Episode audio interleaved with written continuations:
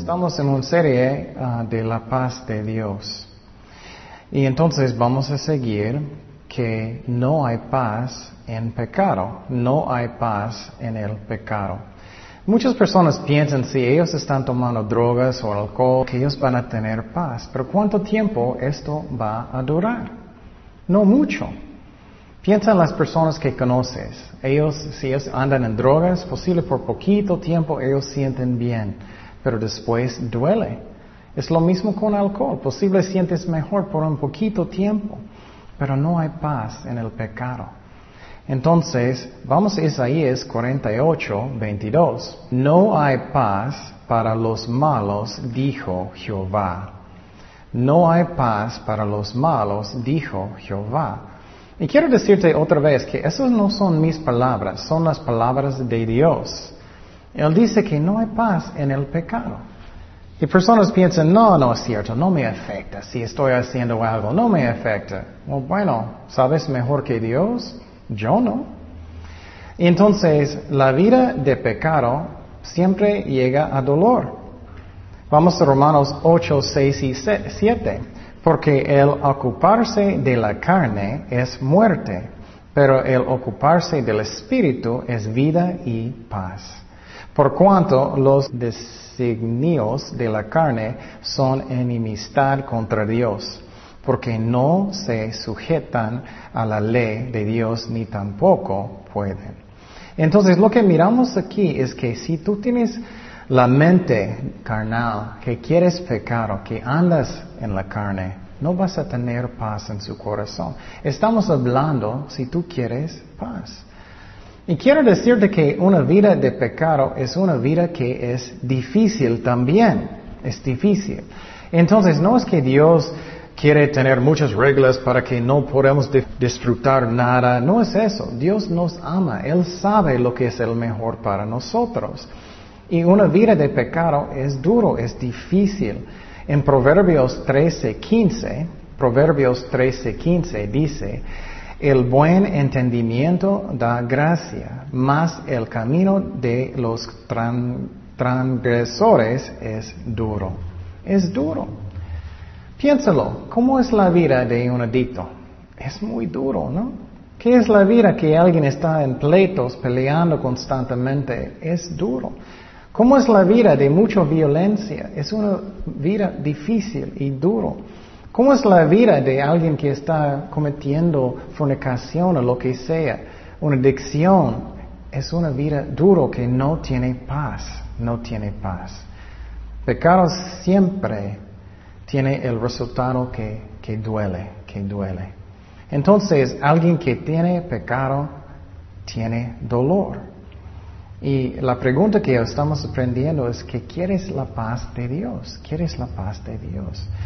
Y entonces, la Biblia enseña que pecado es algo que, que tiene placer por un poquito tiempo, pero siempre llega a dolor. Vamos a Hebreos 11, 24, Hebreos 11, 24 y 26. Por la fe, Moisés, hecho ya grande, rehusó llamarse hijo de la hija de Faraón, escogiendo antes ser maltratado con el pueblo de Dios que gozar de los delites temporales del pecado. Mira lo que dice, delites temporales de pecado. Piénsalo, cada persona que anda en pecado puede ser algo que es divertido por un corto tiempo, pero llega a dolor. Alguien que está en drogas otra vez, alguien que está mintiendo mucho, alguien que no tiene Dios número uno en su vida, llega a dolor.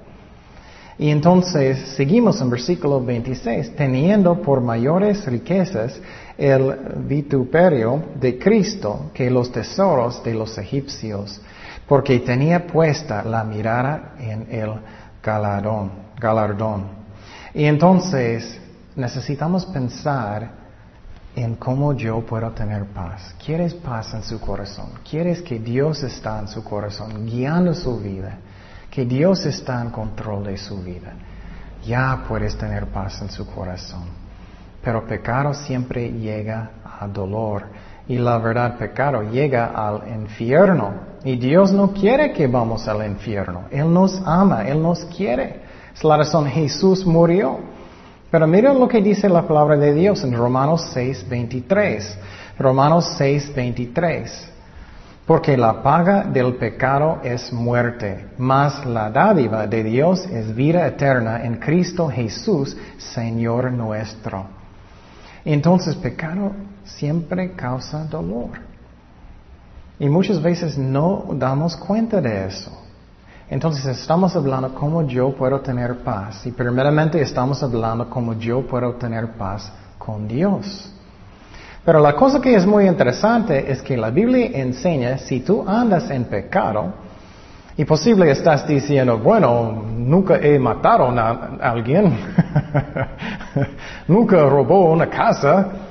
bueno, cualquier pecado puede causarnos dolor, una mentira, lo que sea. Y cualquier pecado puede prevenirnos ir al cielo si no damos nuestras vidas a Cristo. Y Él pagó por mis pecados en la cruz, pero necesito darle mi vida y vamos a hablar más de eso. Pero pecado es algo que causa que Dios piensa que soy su enemigo. Vamos a Colosenses 1.20. Colosenses 1.20. Y quiero decirte que otra vez que posible estás pensando, no, no soy un enemigo con Dios, no soy un enemigo.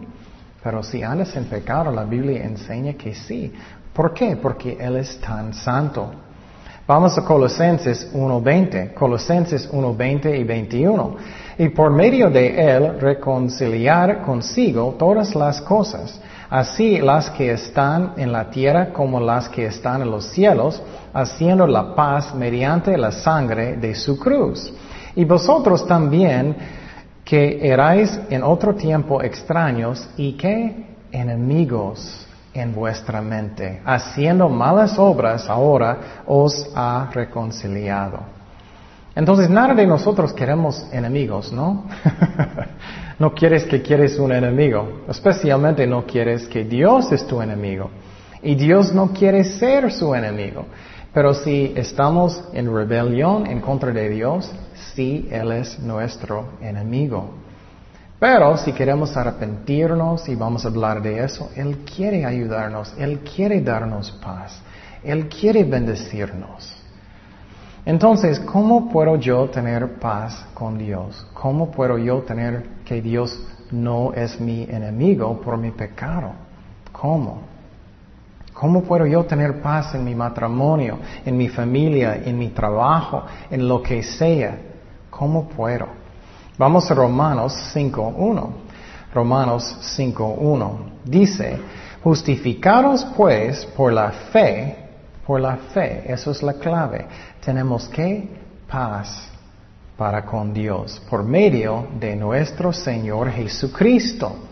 Entonces, tenemos paz con Dios si aceptamos a Cristo en nuestros corazones por fe y Él es mi Señor. Y vamos a hablar más de eso. Pero número uno, quiero hablar que debemos arrepentirnos de nuestros pecados. Debemos arrepentir. Y muchas veces personas piensan, ah, yo no quiero arrepentir. Me gusta mi pecado, me gusta lo que estoy haciendo.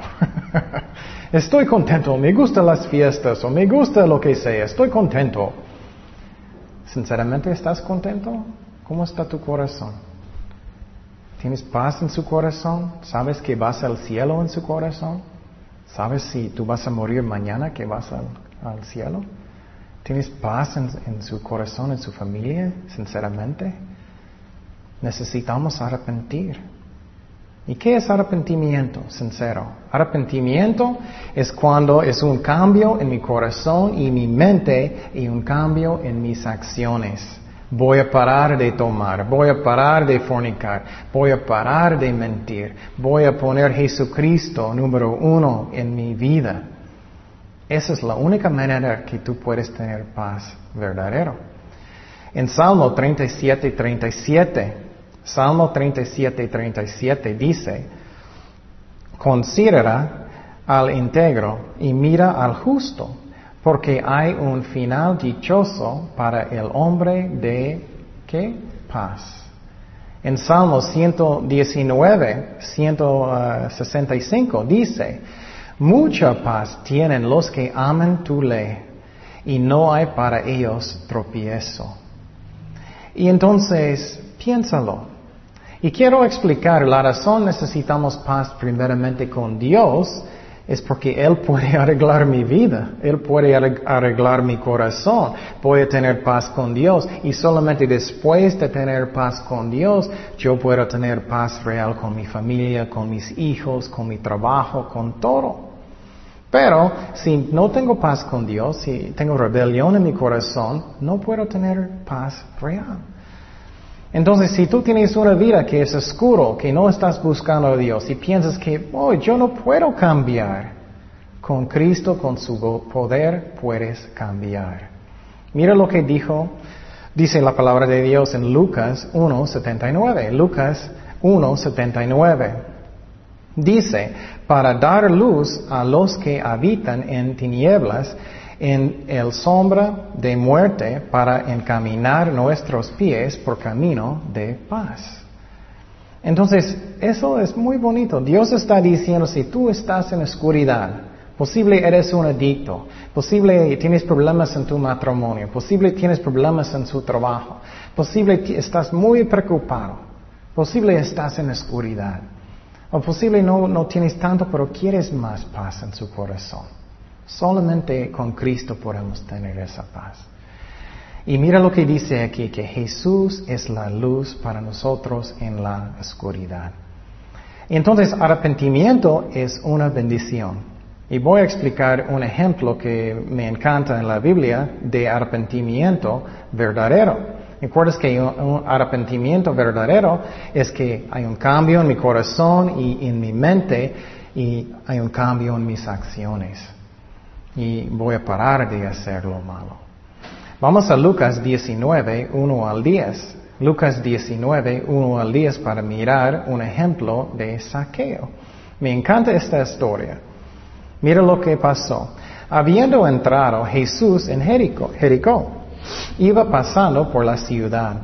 Y sucedió que un varón llamado Saqueo, que era jefe de los publicanos, y rico. Entonces él era muy rico. Pero él sentía que él no tenía paz en su corazón. Procuraba ver quién era Jesús, pero no podía a causa de la multitud, pues era pequeño de estatura. Entonces él era muy chaparito, muy chaparito. Y él quería ver Jesucristo.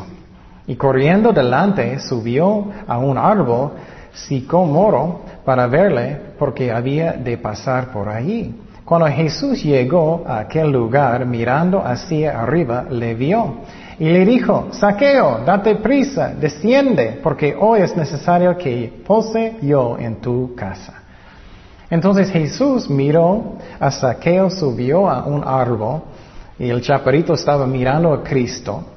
Posible tú sientes que tú eres así, sientes solo que Dios nunca me mira, pero Cristo te mira. Y él dijo, Saqueo, voy a comer en tu casa. Entonces él descendió a prisa y le recibió gozoso. Al ver esto, todos murmuraban, diciendo que había entrado a posar con un hombre pecador. Entonces Saqueo, puesto en pie, entonces enfrente de todos, él hizo eso. Dijo al Señor, he aquí, Señor, la mitad de, mis bienes doy a los pobres, y si en algo he defraudado a alguno, se lo devuelvo cuadruplicado. Jesús le dijo, hoy ha venido la salvación a esta casa, por cuanto él también es hijo de Abraham. Porque el Hijo del Hombre vino a buscar y a salvar lo que se había perdido. Entonces, eso es arrepentimiento verdadero. Él paró. Él también regresó el dinero que él robó. Más que eso. entonces, eso es arrepentimiento real. Posible tú dices, eh, eh, arrepentido. ¿Ya, ¿Ya estás parando de hacer lo malo o no? Y posible todavía estás pateando y sinceramente quieres cambiar. Eso también es arrepentimiento. Pero tienes que ver si realmente estás arrepentiendo o no, o es un engaño. Todavía estás tomando, todavía estás fornicando, todavía estás mintiendo, o todavía Jesús no es el Señor de su vida verdadero. Pregunta su corazón. Arrepentimiento es necesario. Entonces quiero decirte que está incluido en eso es que necesitamos hacer Jesús mi Señor. Eso significa que yo vivo para Él. Si Él solamente es una otra cosa, como, ok, voy a, voy a, comer, voy a deportes y, y posible poquito tiempo en la iglesia, voy a hacer otras cosas, y Dios es número 20 en la lista, Él no es su Señor. Cada día necesitamos tener una actitud que Él es mi jefe. Señor, ¿qué tú quieres que haga hoy? ¿Qué es tu plan para mí para hoy, Señor? ¿Necesitamos hacer eso o no? Él no es mi Señor. Vamos a Romanos 10.9. Romanos 10.9. Y quiero decirte, posible vas a la iglesia y Jesús no es sinceramente su Señor. Yo era así por muchos años. Yo fui a la iglesia, pero yo estaba tomando. Yo no, no, no arrepentí. Y Él no era el número uno en mi vida. Mira, Romanos 19 dice que si confesares con tu boca que Jesús es el Señor y, creerás en tu corazón que Dios le levantó de los muertos, serás salvo. Entonces debe venir de su corazón, no solamente la boca, que Jesús es número uno en su vida. Él es mi jefe, yo vivo para Él. Y quiero decirte, posible tú dices, oh, yo creo en Jesús, estoy bien, estoy bien. Yo creo en Jesús. Pero ¿quién más cree en Jesucristo? El diablo cree en Jesucristo. El diablo cree que Él es el Hijo de Dios. El diablo cree que Jesús tiene todo poder. Pero Él no es su Señor. Entonces no podemos tener paz con Dios hasta que Él es mi Señor, hasta que estoy obedeciéndolo. Pregunta su corazón, ¿estás obedeciendo a Dios o no? ¿O es un engaño? ¿O es un engaño? Entonces vamos a Santiago 2.19. Santiago 2.19. Dice, tú crees que Dios es uno, bien haces. También los demonios creen y tiemblan. Entonces, qué interesante, ¿no? Dice que los demonios no solamente ellos creen, pero ellos, ellos están temblando. Entonces tú puedes creer en las cosas correctas, tú puedes ir a la iglesia, tú puedes tener familia ah, que está buscando a Dios, pero puedes, eh, puede ser que no estás salvado. Entonces pregunta su corazón, ¿Jesús es mi Señor o no? Jesús es mi Señor o no. Yo no puedo, puedo, tener paz en mi corazón hasta que Él es mi Señor. Estoy obedeciéndolo. Y pregunta su corazón, ¿estoy obedeciendo a Dios o no? ¿Estoy buscando lo que Dios quiere que haga o no? Yo por muchos años, yo creía en Cristo, yo creía, pero Él no era mi Señor, Él no era mi Señor. Vamos a Hebreos 2.3, Hebreos 2.3, que dice, ¿Cómo escaparemos nosotros si descuidamos una salvación tan grande, la cual habiendo sido anunciada primeramente por el Señor, nos fue confirmada por los que oyen? Entonces lo que miramos aquí es que tenemos una grande salvación, pero tú puedes como no entrar, tú puedes ignorarlo. ¿Qué, muchas personas dicen mañana, mañana, mañana? Voy a buscar a Dios mañana. Voy a buscar lo que Él quiere mañana. Y eso no viene a la paz, no viene la salvación. Entonces, ¿qué es la próxima cosa? La próxima cosa es que sabemos que Cristo murió por mis pecados en la cruz. Él murió por mis pecados en la cruz. Él pagó por todos mis pecados con su sangre. Y entonces, esa es una bendición muy grande que Él hizo eso por nosotros. Y no debemos ignorar eso. Y necesitamos pensar en eso. ¿Qué estoy haciendo? ¿Estoy buscando a Dios o no? ¿Él es el rey de mi vida o no? Necesitamos buscar lo que Él quiere o no somos salvados. Y entonces Él murió por mí, Él resucitó de los muertos, Él pagó con su sangre por todos mis pecados. Y entonces tenemos la salvación en Jesucristo. Y entonces, ¿qué es tu pregunta? ¿Qué más que necesito hacer? Lo que necesitamos hacer es necesitamos hacer Jesucristo nuestro Señor, ya dije eso, pero somos salvados por medio de la fe. Somos salvados por medio de la fe no por obras. Vamos a Efesios 2, 8 y 9. Efesios 2, 8 y 9. ¿Qué dice? Y eso es muy importante porque personas piensan, oh, es porque estoy tan bueno, es porque estoy haciendo tantas buenas cosas, buenas hechas y obras. Eso Dios va a aceptarme. No, no es eso. Él necesita ser su Señor, pero somos salvados por la fe en el sacrificio de Jesucristo. ¿Qué dice en Efesios 2.8? Porque por gracia sois salvos por medio de la que? De la fe. Léelo en su propia Biblia. Mira lo que dice. Y esto no de vosotros, pues es que un don de Dios. Un don. ¿Qué es un don? Es un regalo. Es un regalo. Por ejemplo, si, eh, si tengo un regalo de Navidad, mi papá va a darme un regalo de Navidad. Y después de este regalo voy con mi papá y voy a decir, papá, ¿qué necesito trabajar para ganar este regalo? Bueno, mi papá va a decir, no, ya pagué, eso es el tuyo. La salvación es lo, lo mismo, Dios pagó por todo en la cruz. Entonces la salvación es un don de Dios, es un don. ¿Y qué dice en versículo 2.9? Efesios 2.9. No por obras. Específicamente dice que no es por obras. Y eso me da paz en mi corazón. Y dice para que nadie se glorie. ¿Por qué me da paz en mi corazón? Porque, hoy, ¿cuántas obras que necesito hacer? ¿Necesito ayudar a mi abuelita 20 veces o 20 mil? ¿Necesito uh, ayudar a mi vecino 20 veces o 20 mil? ¿Cuántas? Entonces no es por obras, no es por obras. Y dice para que nadie se glorie. ¿Qué es la razón eso? Oh, bueno, Jesús no quiere que vamos a, tener mucho orgullo, que estamos pensando, ay, Señor, hice tantas buenas obras, entonces ya eh, tú tienes que dejarme entrar en el cielo. Y Dios dice, no es así. Dice que somos salvados por medio de la fe, no por obras. Entonces, lo que necesito hacer, necesito arrepentir y Dios puede ayudarme a arrepentir. Necesito dar mi vida a Jesucristo, que Él es número uno. Y necesito aceptar a Cristo por fe, no por obras, obras, que Él hizo todo en la cruz. Y si quieres aceptar a Cristo en su corazón ahorita, si quieres dar su vida a Jesucristo, puedes orar conmigo.